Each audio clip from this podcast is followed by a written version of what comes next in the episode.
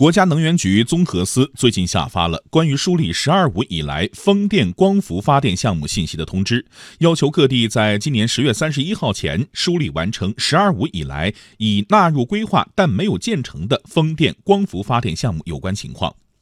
关于风电项目，通知规定四类项目应予以作废。包括已核准但超过两年没有开工建设且没有及时办理延期的，或者是纳入“十二五”时期年度建设方案但没按要求完成核准工作的等等。与此同时，对于光伏发电，通知也要求对项目信息进行梳理。对此，中国人民大学教授刘锐分析认为，这次清理主要是针对局部地区风电发电过剩的现象。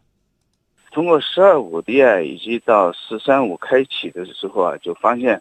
在局部地区啊，风电发电啊有过剩的，过剩的情况比较复杂，有的是它的价格体系扭曲。发电呢是按市场调节，但是输电网呢是按计划按照国家的规定的相关的阶梯价这样的行政的划定的来来定的，所以呢导致它供电初期的这个投入啊很高，但是后来的运营呢就有困难。本来呢这个有一些政策。